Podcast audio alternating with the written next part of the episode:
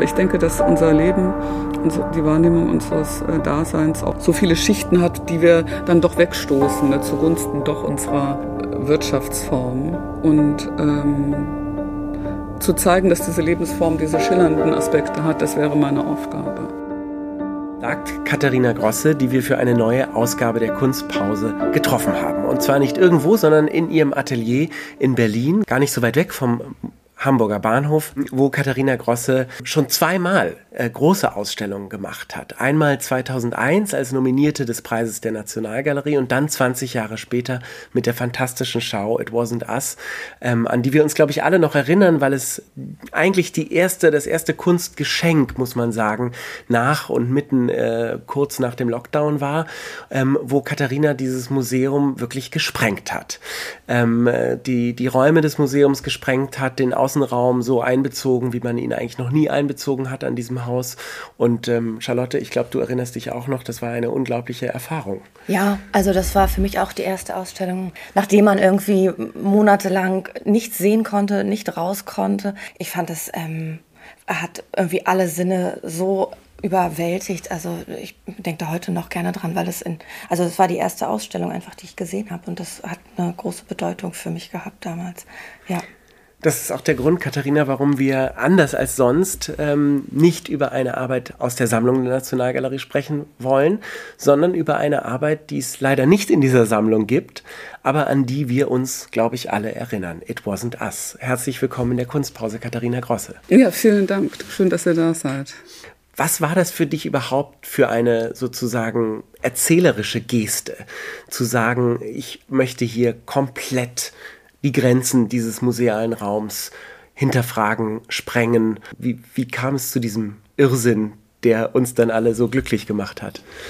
Ja, diese ähm, Entwicklung so einer Arbeit hat ja immer ganz viele verschiedene äh, Verbindungen. Also sowohl in das Museum hinein mit der kuratorischen Leitung von damals Udo Kittelmann und Gabriele Knappstein, die auch eine Vision mit meinem Werk verbunden haben und Gründe hatten, beide unterschiedliche Gründe hatten, die Arbeit zeigen zu wollen. Das ist ein Teil der Erzählung. Also Udo auch der eine Art Gespür hat für Zeitpunkt und Ort und dann genau zu dem richtigen Moment jemanden einzuladen, wo er sagt, ich würde ja gerne schon immer mal was mit dir gemacht haben, aber jetzt würde es Sinn machen, eben auch die Arbeit äh, in den Außenraum irgendwie zu äh, lotsen. Das war so eine Vision, die er auch mitgebracht hat. Und Gabriele eben auch ein starkes Interesse an der skulpturalen äh, Umgangsform, die ich als Malerin habe. Das war so für sie ein Grund. Und bei mir reiht sich die Arbeit ein in diese äh, andere Ausstellungsgeschichte, nämlich sowas wie Rockaways, Ahus.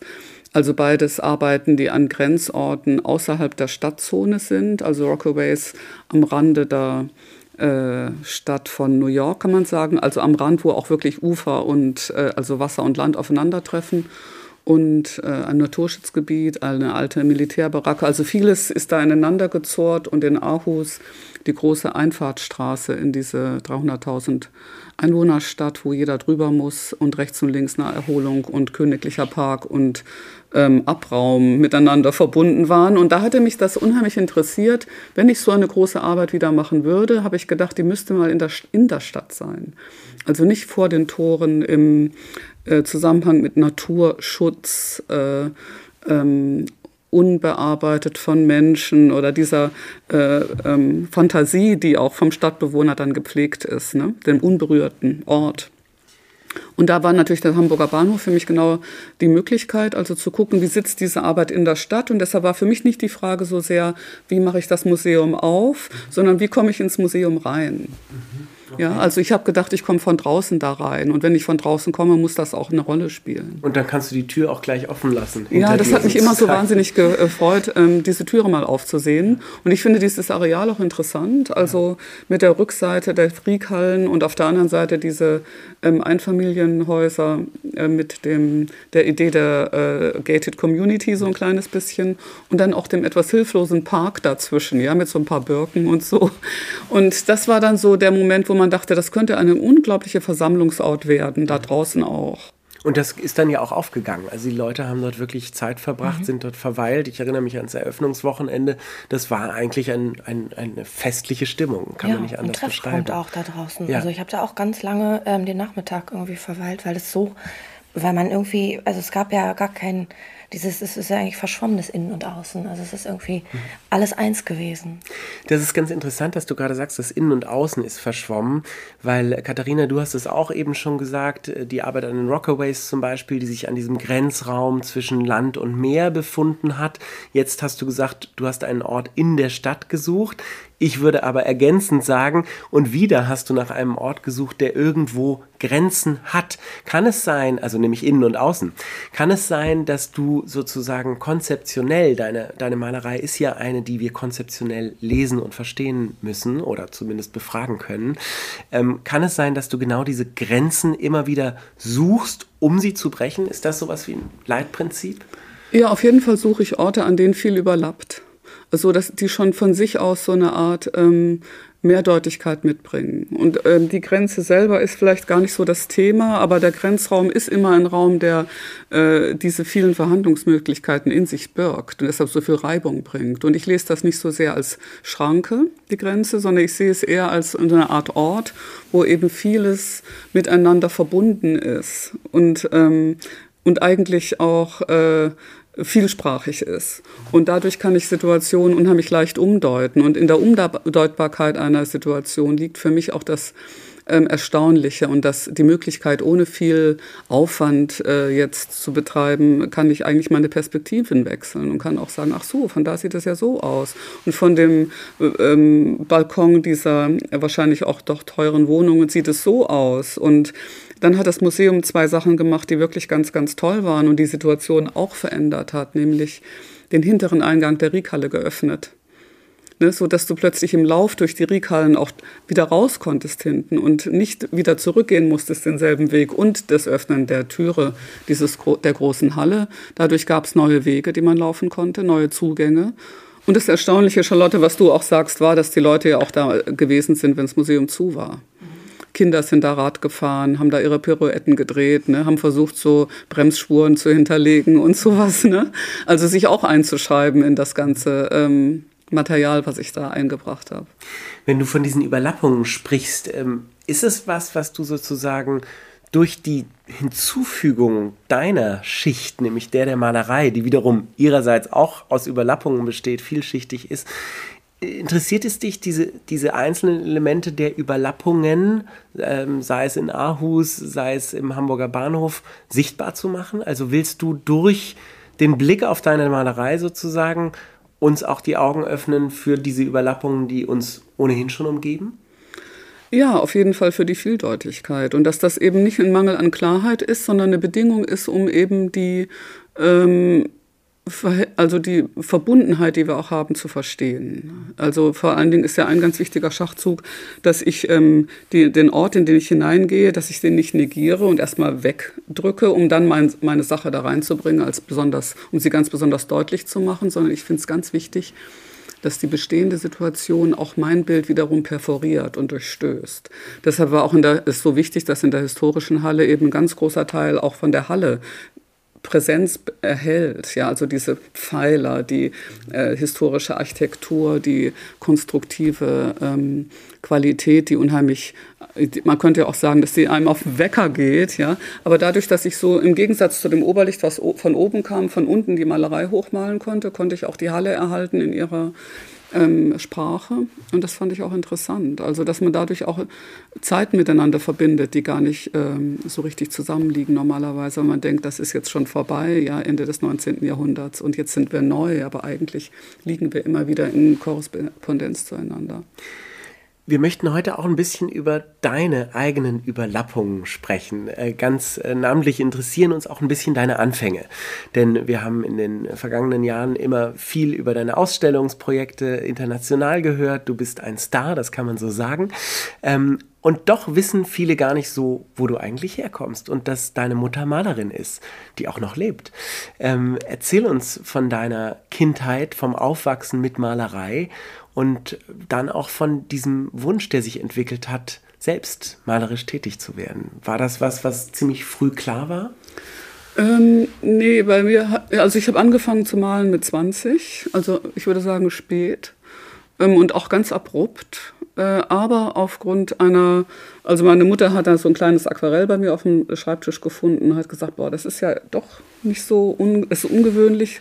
Willst du nicht mitkommen? Da ist in zwei Wochen eine Exkursion nach Norddeutschland, da malen wir draußen. Und da war ich vielleicht so 18 oder 9, 19, glaube ich, war ich da. Und da habe ich dann das äh, gemacht und bin dann zwischen den Abiturprüfungen mitgefahren und habe da was entdeckt, was ich so gar nicht kannte. Das war mir ganz neu.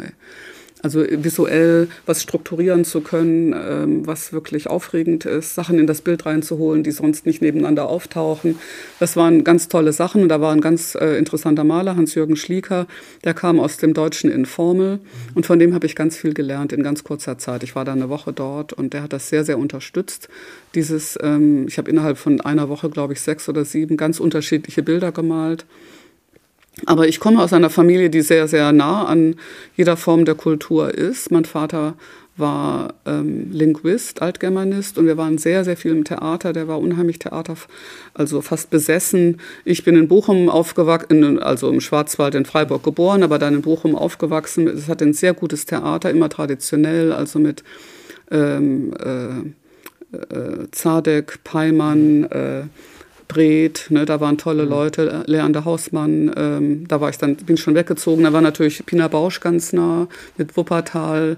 Wir sind viel Klar. gewesen in Berlin. Ich habe auch Wuppertal, weil du dann in Düsseldorf an der Akademie warst. Ja, oder ja. Wuppertal, Bochum ist ganz ja. nah. Also ja. ich habe als Zwölfjährige, glaube ich, ähm, äh, die sieben Todsünden gesehen oder sowas. Ne? Oder ich, meine Eltern haben uns ganz, ganz früh mit ins Theater genommen. Also ich weiß, ich habe vielleicht mit acht irgendwie äh, Lüders gesehen oder so als Shylock oder sowas. Ne? Das waren ganz frühe äh, Erlebnisse und ähm, wir haben sehr viel natürlich ähm, auch äh, eine Bibliothek zu Hause gehabt. Mein älterer Bruder ist Romanist, äh, mein jüngerer Bruder ist Ingenieur geworden und arbeitet jetzt auch mit mir, weil er technisch eben sehr viel äh, die, äh, überbrückt für mich. Und ich bin also auch durch die Brüder, mein Großvater hat bei uns gelebt ähm, in der Familie, also da sehr beeinflusst. Das sind nicht nur die Eltern. Und meine Mutter ist aber dann im Schwerpunkt Grafikerin. Also die hat Druckgrafik ganz, ganz stark weiterentwickelt und hat da natürlich so mir auch das Gefühl gegeben, dass äh, etwas zeichnen, malen oder vi visuell erleben ist das Natürlichste der Welt. Mhm. Ja, das ist sozusagen nichts Besonderes. Es gab keine Berührungsängste. Nee, äh, ja. wir waren viel im Museum. Ähm, aber gleichzeitig ist durch mein Aufleben, mein, äh, meine Kindheit im Ruhrgebiet, da war auch die Vermischung ganz stark mit mhm. der Bevölkerung, die aus der Arbeiterschaft kommt. Das ist ja in den 60er Jahren so ganz, ganz eng miteinander verbunden gewesen. Ich habe unheimlich viele äh, Freundinnen und Freunde gehabt, die aus äh, handwerklichen Berufen kamen, die äh, auch im Pütt waren, also auch diese Idee des Solidarischen, was da ganz stark ist in dieser Gesellschaft, war mir äh, nicht fremd. Ne? Und in der Kunst muss man ja sagen, in der Zeit, du hast gerade äh, informell schon erwähnt, in Bezug auf diese erste Exkursion, bei der du dabei warst, mhm. ähm, da passiert ja in Deutschland wahnsinnig viel, weil da sehr lange auch viel passiert ist. Ja, Emil Schumacher war natürlich ganz wichtig. Ja, ne? ja. Ähm, aber ich war, ähm, es gab viele Sachen, also es gab zum Beispiel den Fluxuszug von Wolf Vostell, ja, mhm. den wir da gesehen haben. Oder es gab ähm, natürlich das Volkwang-Museum. Äh, Zero. Zero. Ähm, das sind alles Sachen, die habe ich ganz früh gesehen. Also ich war, glaube ich, ähm, mit dieser, ähm, ja, so ein bisschen Kirchner, nicht so viel. Ja. Und dann habe ich ganz viel auch durch Bücher gesehen. Also ich habe zum Beispiel als Kind immer geblättert in diesen Zeichnungsbüchern von Picasso, ja, wie der so Publikum gemacht hat mit kleinen Punkten. Oder das sind alles Sachen, die übernimmst du dann in deine Kinderzeichnungen auch. Ne? Ich, ich habe immer so das Gefühl, wenn ich über Deutschland in den 50er und 60er Jahren nachdenke, gut, das war dann ja auch eher für dich die 70er Jahre deine Jugend, aber trotzdem, dass in der Zeit die Kunst fast wie so eine ja, kathartische, nochmal, also ich meine, die Kunst hat immer eine kathartische Funktion, aber in der Zeit für eine ganze Generation noch einmal mehr. Du hast das Theater erwähnt, ja. Diese ganze Generation, die dieses ganze Trauma des Krieges, des Holocaust, äh, teilweise durch Dialog oder eben auch durch großes Schweigen verarbeitet oder nicht verarbeitet hat, hat doch, glaube ich, in der Kunst zumindest einige äh, sowas wie ein Ventil gefunden. War das auch was, was dich angezogen hat? Also dieses unglaublich lebensbejahende äh, in dieser sich freischwimmenden Kunst. Du hast es informell erwähnt, du hast Zero erwähnt. Das sind ja alles Künstler, die irgendwie wie so ein, wie so ein Neuaufbruch nach dieser Zeit, nach diesen zwölf schwarzen Jahren, nach dieser ähm, auch des Wegsperrens der Kunst in bestimmte Kategorien, ja. Ich meine, das war ja alles noch nicht so lange her. Ja, ich meine, bei mir war ja die Kindheit, ähm, glaube ich, oder sagen wir mal, bis ich dann so 17, 18 war, viel stärker geprägt, auch durch Literatur oder Film oder Theater. Ich habe ähm, Malerei so mitgenommen oder Bild, Bild, wie sagt man, das Bildwerk, ja, mhm. war für mich äh, vielleicht so eine Art äh, Faszinosum, äh, was ich mir nicht so richtig, das habe ich erst erschlossen, als ich merkte, wie stark meine Verbindung dahin eigentlich innerlich ist. Das war aber durch den um, das Umfeld, was ich hatte, gar nicht so stark geprägt. Äh, nicht, nicht, so, nicht so eindeutig. Also ich habe zum Beispiel auch viel Musik gemacht. Ich habe in einem äh, Sinfonieorchester gespielt als Kind. Ähm, es war alles so gleichwertig da. Ich habe Sprachen gelernt. Ich bin auf ein humanistisches Gymnasium gegangen äh, mit noch 13 Jahren Latein oder so. Was ne? für ein Instrument hast du gespielt? Ich habe Querflöte gespielt. Und das gab ein ganz tolles Programm damals für Kinder aus dem Ruhrgebiet, dass jedes Kind ein Instrument hieß das. Ich hatte Einzelunterricht als jemand, der eigentlich gar nicht so super begabt ist. Ne? Ich wollte auch nie Musikerin werden, aber ich habe wirklich tolle Erlebnisse da gehabt. Wir haben auch interessantes Zeug gespielt, zeitgenössische Musik gespielt. Ne? mit Stoppuhr auf dem Notenpult, dass man selber überlegen konnte, wie schnell bin ich im Verhältnis zum anderen oder so. Also ich habe viele, viele Sachen gelernt oder kennengelernt in meiner Jugend, wo ich nicht sagen würde, dass äh, deshalb kam das Malen auch erst so spät als so ein Erlebnis und meine Fähigkeit zu sehen, dass das Visuelle für mich noch mal viel tiefer zu verstehen ist als das, was ich bisher kannte. Also zum Beispiel Sieberberg, ne, wenn du so über die Frage der Rezeption der ähm, deutschen Geschichte sprichst. Bei uns war natürlich auch in meiner Generation die Zeit von 1871 bis 1845, äh, das war, ich glaube, vier Jahre lang haben wir im Geschichtsunterricht nichts anderes gemacht, über, als über den Holocaust zu sprechen, wie es dazu gekommen ist, welche Entwicklungen da auch äh, heranzuziehen sind. Aufgrund der, und dann hatte ich natürlich auch Lehrer, vor allen Dingen meine Mitstu äh, äh, anderen Schüler hatten noch so Lehrer, die ganz die kamen alle von dort. Ja, ja. die waren äh, im Krieg gewesen, die waren äh, auch mit den Nationalsozialisten verbunden gewesen. Das ist nicht richtig getrennt worden. Ganz junge Lehrer waren dann dabei, die hatten genau die gegengesetzten politischen Einstellungen dazu und das war eine unheimliche Spannung im Kollegium. Ne? Genau, das darauf zielte meine Frage so ein bisschen mhm. ab, weil ich das Gefühl habe, dass die Kunst eigentlich in dieser Zeit eine wahnsinnig politisch aufgeladener Raum war. Ja, später noch viel stärker, ja. also mit genauso Leuten wie eben auch vor allen Dingen Richter, Kiefer, Polke, Kippenberger. Da wurde es zum ersten Mal wieder richtig, also es gab ja auch eine große Problematik zwischen dem Abstrakten und dem wirklich äh, die, die Geschichte entkleidenden äh, visuellen Denken. Ja. Das, also da. Wie, wie, hast du das an der Akademie wahrgenommen in Düsseldorf? Gab es dazu Diskussionen? War man sich dessen bewusst, in welcher Zeit man sich da gerade bewegt? Ja, ich glaube, da gab es die unterschiedlichsten Formen der Wahrnehmung, ja, gleichzeitig. Also ich habe da auch ähm, durch meine sehr äh, so Literatur- und sprachgeprägte äh, Kindheit und Jugend mich vollkommen entzogen dem, dem Studium der Theorie, weil für mich das bildnerische Denken so anders funktioniert hat, weil es so eine Gleichzeitigkeit hat innerhalb des Malens. Also ein gemaltes Bild hat gar keine richtige Chronologie und hat eben auch keine ähm, ideelle ähm, Argumentation. So war es für mich zu erleben und ich habe mich da total rausgehalten und habe erst danach wieder angefangen, richtig lesen zu lernen und analysieren zu lernen. Also ich habe sicherlich ein Defizit in dieser Frage der äh, ähm, naja, Theorie. wobei das Raushalten ist ja letzten Endes auch eine Form des Umgehens damit. Also natürlich. das ist ja ein Statement. Ja, ja. ja, das ist natürlich auch so der, der Versuch, ähm, das Bildnerische ganz vollkommen neu zu entdecken. Also ich kam ja vollkommen von draußen. Und, und gerade zu sagen, in dieser Zeit, in der so viel um Geschichte kreist, ich mache etwas, was eine, also sich eigentlich einer Chronologie oder einem Chronologiekonzept entzieht. Mir geht es um Momente, die übereinander gelagert sind. Das wäre wär ja deine Antwort, so wie du es gerade Ja, ich meine, es gibt natürlich die unterschiedlichsten Geschichtsauffassungen auch, ja. ne, die vertikal denken. Und äh, ich bin ja auch zeitgleich gewesen mit, also es gab zum Beispiel Mucha, war ganz, war eine tolle, interessante Perspektive im Umgang mit dieser Erziehung der 50er und 60er. Ne? Das war jemand, der gerade rauskam und äh, äh, oder auch die Arbeiten, ich würde schon sagen, von ähm, Struth. Äh, die Fotografieschule war total stark. Äh, auch Ruff war ja, hat ja seine ersten großen Auftritte auch in Frankfurt. Da kannte ich die Arbeit schon, bevor ich nach Düsseldorf kam. Dann natürlich so äh, Persönlichkeiten auch wie die ähm, Katharina Fritsch, mhm. die mit ihrer Formsprache da auch über äh, eine, eine 50er, 60er Jahre konnotierte Kindheit sprach, mhm. die ich so nicht kannte. Und gleichzeitig kam mein Wissen aus der Bildkunst vollkommen aus der Kenntnis der äh, historischen Kunst. Also ich kannte die, ähm, was man alte Meister nennen würde oder damals genannt hat, im Original wirklich gut. Mhm. Weil ja auch natürlich die Information durch Sekundärmaterial war überhaupt nicht so leichtfüßig wie heute.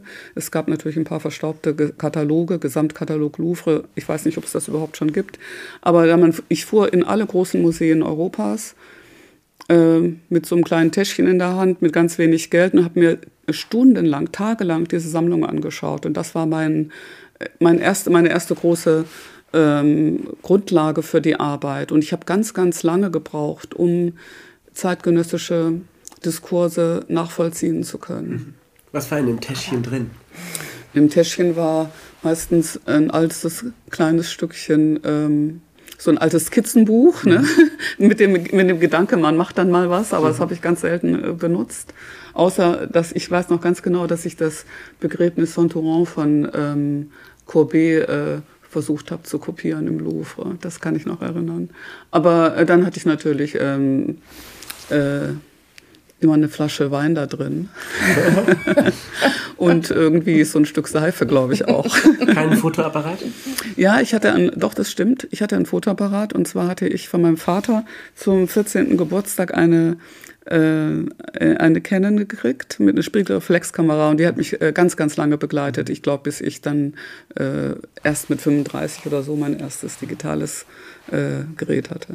Weil ich mich immer frage, wie sich das sozusagen verändert hat. Heute haben wir ja Google in der Hosentasche, ähm, sind dadurch in der Lage, überall und ständig alles zu googeln. Deswegen interessierte mich gerade, wie du sozusagen die Kunst, die du geatmet hast, die du wahrgenommen hast, für dich memorisiert oder ähm, ja, Postkarten, hast. durch Postkarten okay. natürlich. Mhm. Also es kann auch sein, dass du zum Beispiel, ich wusste, ich wollte nach Assisi oder mhm. nach äh, Padua und wollte da die Giotto-Fresken sehen, aber dann bin ich in der Bahnhofsbuchhandlung, habe ich alle Postkarten gekauft von allen Kirchen und bin dann immer mit der Adresse hinten drauf dahin gegangen. Und in diesem Skizzenbuch, was ich hatte, standen in allererster Linie Adressen drin und Telefonnummern und Namen und genau wie du auch sagst, Informationen, die ich nicht vergessen durfte. Du hast gerade auch ähm, deine Kindheit sicherlich auch geprägt so von ähm, freieren Erziehungsmethoden der 68er Generation beschrieben. Ich, habe mich bei der Auseinandersetzung mit deinen Arbeiten immer gefragt, woher kommt diese unglaubliche Furchtlosigkeit, keine Angst vor großen Räumen zu haben, ähm, keine Angst vor Größe zu haben und sämtliche Grenzen zu erweitern, zu sprengen. Ähm, wenn ich jetzt so dich höre, wie du deine Kindheit beschreibst, mit dieser unglaublichen Offenheit, immer alles neu zu entdecken, keine Grenzen zu haben, alles anzusehen, die Bibliothek zu haben, würdest du sagen, dass darin auch der ähm, Ursprung ist, wo deine Furchtlosigkeit, so beschreibe ich es mal, herkommt? Ja, das weiß ich nicht, ähm, ob das so, wenn man das so zurückführen könnte. Dann, mhm. Es gibt da auch gleichzeitig Dinge, die dann ähm, natürlich habe ich da auch Furcht oder äh, große Angst vor Dingen. Ne?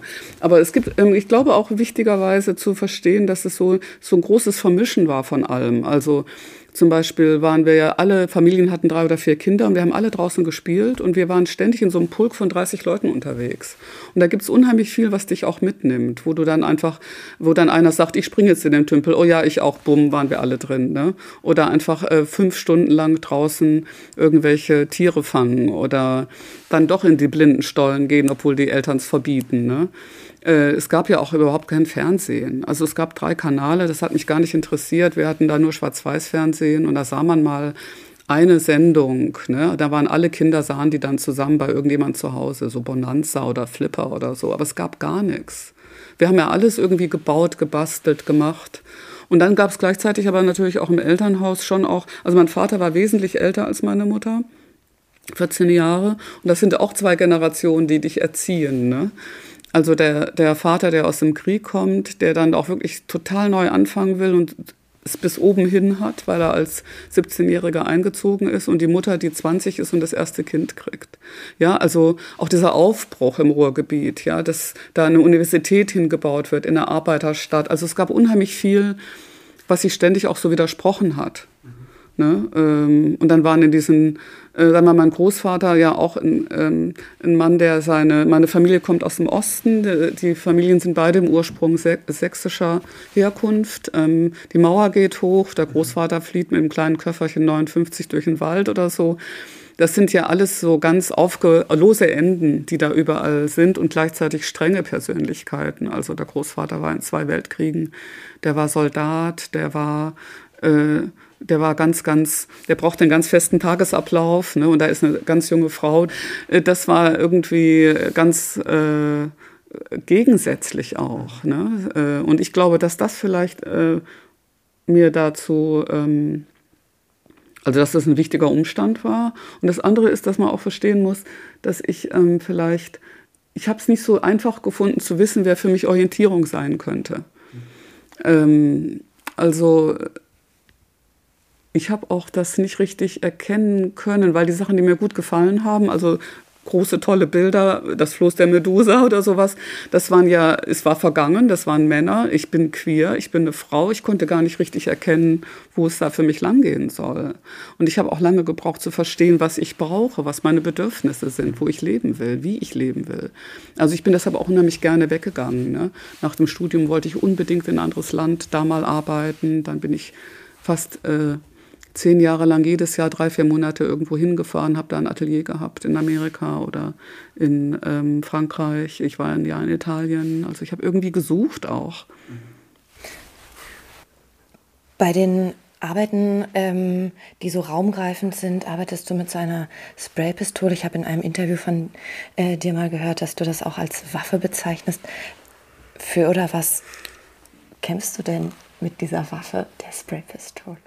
Ja, ich finde das eine, ähm, eine Metapher natürlich. Ja? Also das ist auch, äh, ja, natürlich für ein freies äh, Umgehen mit den Möglichkeiten, was aber nicht heißt Freiheit von etwas, sondern ähm, Freiheit dafür, Sorge zu tragen, mit Klarheit und Bestimmtheit zu sagen, was geht oder was gehen könnte und auch äh, so frei zu sein, das zu ändern, wenn das in Relation zu anderen möglich ist und auch mit der Verantwortung für ein gesellschaftliches Miteinander natürlich.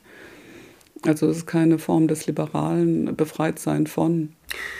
Was sind die, die größten Widerstände oder auch Grenzen, die dir in deiner Arbeit immer wieder begegnen? Also es gibt Projekte, die du an Museen realisierst, die du für Biennalen organisierst. Das sind ja schon mal zwei sehr unterschiedliche Typen, würde ich sagen, von Arbeiten, die dabei rauskommen. Dann gibt es natürlich den Kunstmarkt, der ganz eigene Regelmäßigkeiten und Begehrlichkeiten hat.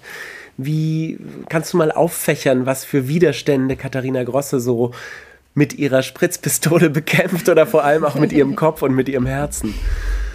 Ja, also es geht ja darum, dass ich mir einfach einen Ort nehme, der mir so nicht zur Verfügung gestellt wird und von dem ich annehme, dass er da ist. Das ist, äh, das ist so das Statement und das, äh, äh, das Wichtige daran. Ja, dass, ähm, eine Möglichkeit aufscheint in einem Kontext, den man für, äh, sich so nicht vorstellen kann, den andere so sich nicht vorstellen können. Und deshalb habe ich da auch eine Aufgabe zu erfüllen, wie im Hamburger Bahnhof dieses Hinterding auszumalen, mhm.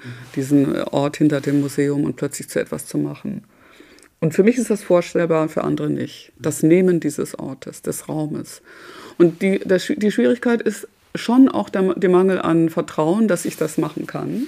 Also ich merke auch immer, alle sind sehr, sehr nervös. Ne? Und wenn es dann aber in Aktion ist, ach ja, klar, genau.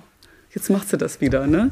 Aber es gibt auch andere Widerstände. Also natürlich den Widerstand, dass man das nicht kontrollieren kann, wie das Ergebnis wird. Das ist ein großes Problem, ne, würde ich sagen. Wie, wie, wie, nimmst du diese Nervosität wahr? Also wenn ähm, Die wir stellen uns eine wahr. Sitzung vor. Ich okay, das nicht, davor ja. wirst du auch geschützt bis zum gewissen Grade? Ja, also oder man merkt dann, das geht nicht. Mhm. Ne? Also wenn die, der Vorbehalt so groß ist, gleich schon am Anfang, dann ziehe ich auch zurück. Das gibt es ja ganz oft, dass man auch was nicht macht. Ne? Zum Beispiel, dass man auch merkt, die finanziellen Ressourcen sind nicht da. Also das Team, was ich habe, muss ja auch bezahlt werden. Man kann nicht immer irgendwie sagen, ja, dann machen wir doch noch das etwas weniger oder so. Ne? Es muss also auch. Und eine andere große Problematik ist auf jeden Fall auch die Nachhaltigkeit. Also ich würde sagen, das ist auch schon meine ähm, Fähigkeit, die Auftritt, den Auftritt so fulminant. Also ich denke schon sehr, sehr anders drüber nach. Äh, und das ist auch auf jeden Fall eine ganz neue Situation, in der wir uns jetzt auch befinden, in der Umwertung der geschichtlichen Zonen. Also die Frage der, des Monopols der nordeuropäischen, nordamerikanischen Malereigeschichte mhm. ist ja schon lange gestellt. Ja.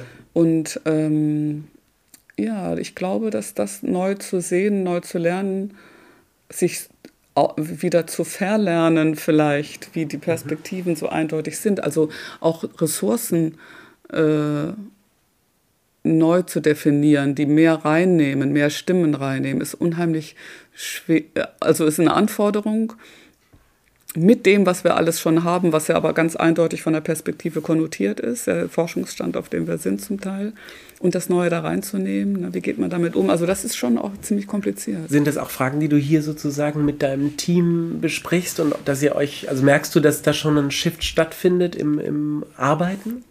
Ja, ich glaube, dass ich, ähm, dass ich finde das, ähm, klar, wir machen uns darüber ständig Gedanken. Wie legen wir Reisenrouten? Ne? Wie machen wir Sachen dann doch nicht? Weil es ist wieder erfordert, dass man irgendwo hinfliegt. Das schon alles ganz klar. Äh, wir sind unheimlich, äh, tragen sehr viel Sorge, wie wir unsere Materialien verarbeiten, wie wir das Wasser reinigen, äh, spalten. Wir machen da unheimlich viel schon seit Jahren, schon seit 15 Jahren. Aber die Frage, die ich jetzt auch noch meine, ist eine, alles, was wir hier an Büchern sehen, das sind alles Quellen, die basieren auf einer ganz bestimmten Form der Perspektive. Mhm. Und ähm, ich schlage ein Buch auf, wieder nur diese eine Perspektive. Zentraleuropäisch, meistens jedenfalls männlich konnotiert, äh, in der altmodischen, altmodischen Form das zu beschreiben. Und wie kommen wir damit klar, dass das aber unsere Grundlagen sind, vielleicht für einen ganz anderen Zusammenhang? Wie finden wir eine Gemeinsamkeit?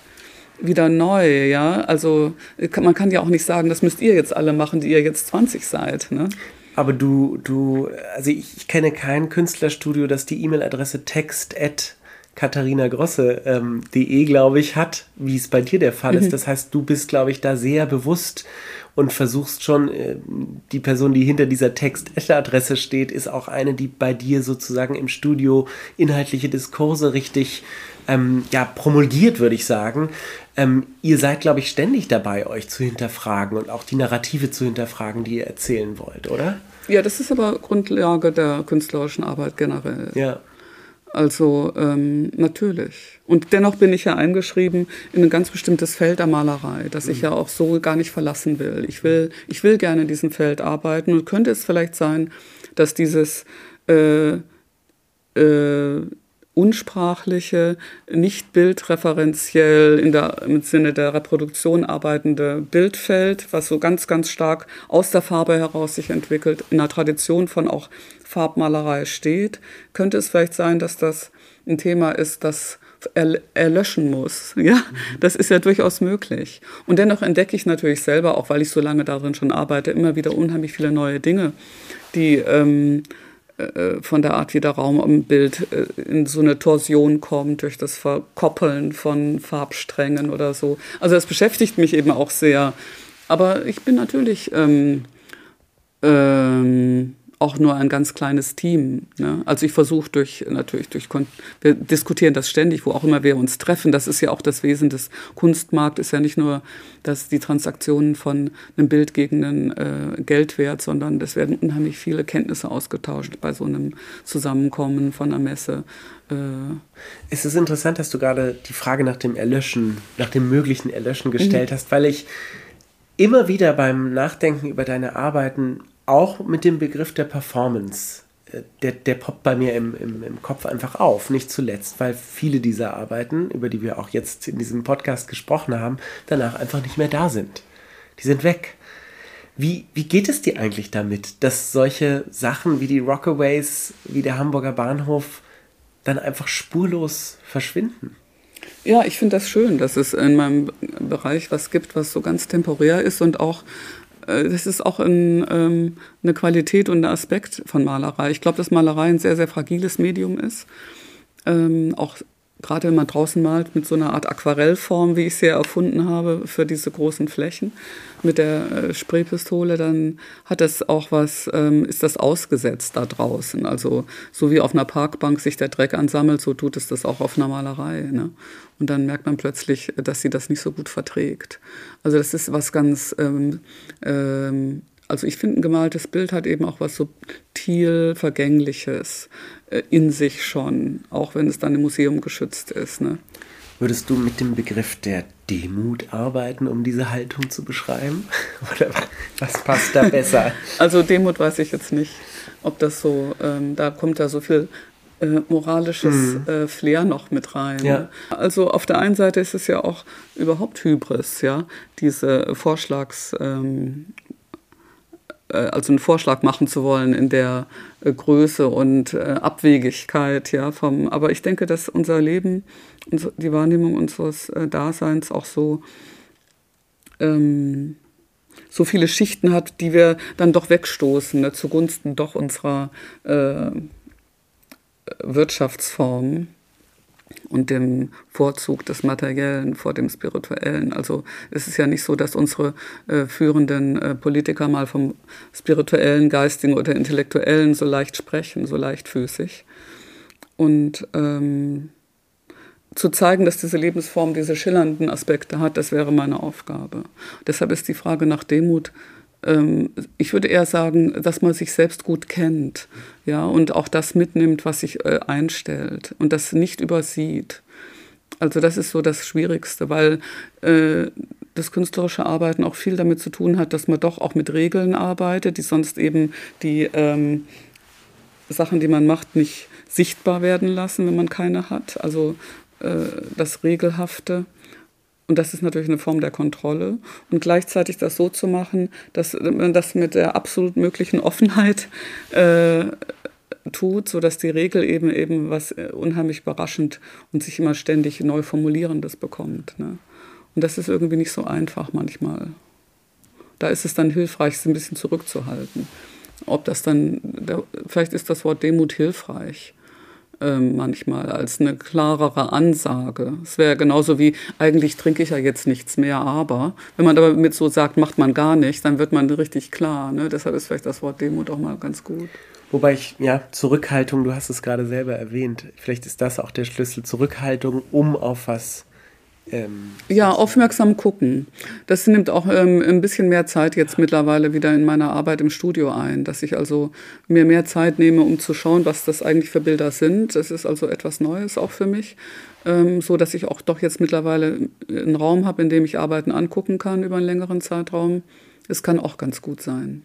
Ein Ort, wo genau das ermöglicht werden soll, ist der ähm, Ort Wunderblog, eine Stiftung, die von dir ähm, ins Leben gerufen wurde und auch ähm, junge Künstler auszeichnet. Ähm, kannst du uns darüber mehr erzählen, was es damit auf sich hat? Was ist das genau? Wie funktioniert das? Ja, also wir haben ganz, ganz äh, dringlich gesucht nach neuen Orten, um das Atelier zu erweitern und um auch Möglichkeiten äh, zu haben, über Arbeiten in verschiedenen Stadien ähm, so äh, Orte zu haben, die wir aufhängen können, wo wir gucken können, malen wir da weiter. Äh, ich habe hier in der Stadt nichts gefunden. Es war unglaublich schwierig, was zu finden, was sich auch entwickeln lassen kann in die Zukunft. Und da sind wir auf diese alte LPG gestoßen, westlich von Potsdam, ungefähr eine Stunde von hier auch mit dem Zug zu erreichen, was super ist. Und das ist äh, ein sechs Hektar großes Gelände mit ähm, ganz toll geeigneten Häusern, also drei großen Betonscheunen und zwei großen Ställen und auch kleineren Häusern, die man, äh, da haben wir jetzt eins umgebaut als Stiftungsinterimssitz mit einem Versammlungsraum und einer Wohngelegenheit. Und äh, das ist zum Teil, sind das meine Sommer- und Winterateliers.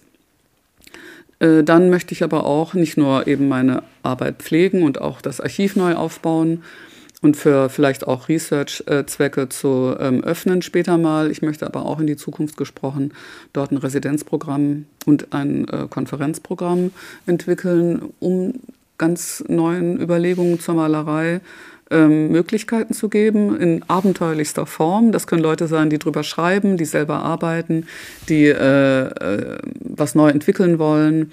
Ähm, es können Leute kommen, die vielleicht nur für drei Tage da sind, aber welche, die vielleicht ein halbes Jahr dort arbeiten.